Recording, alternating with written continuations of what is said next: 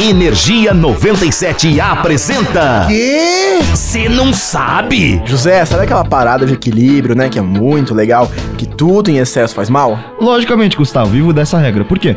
Porque isso é real. Haha, Sabia que é realmente possível morrer de tanto beber água? Mentira, é sério. Eu sempre achei que isso fosse algo que minha mãe falava, mas nunca levei muita fé. Tipo, se você tomar leite com manga, você morre, saca? É, mas essa também é verdade. Mas enfim. é, Mas de que jeito você pode morrer tanto beber água, cara?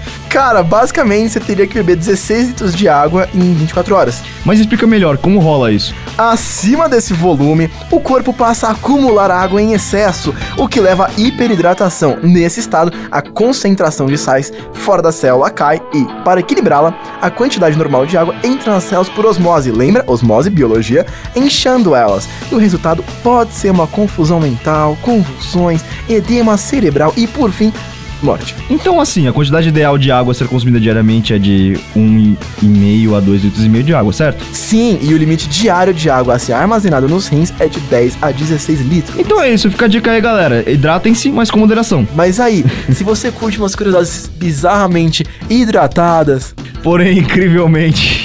exageradas. É só ficar ligado que a gente tá sempre por aqui. Eu sou o Zé Constantino. E eu sou o Gustavo Fávaro e nós somos do Você não sabe? Bebeu água? Não! Tá com sede? Não. Ah, ok. Energia 97 apresentou. Ah, já sei. O quê? Você não sabe?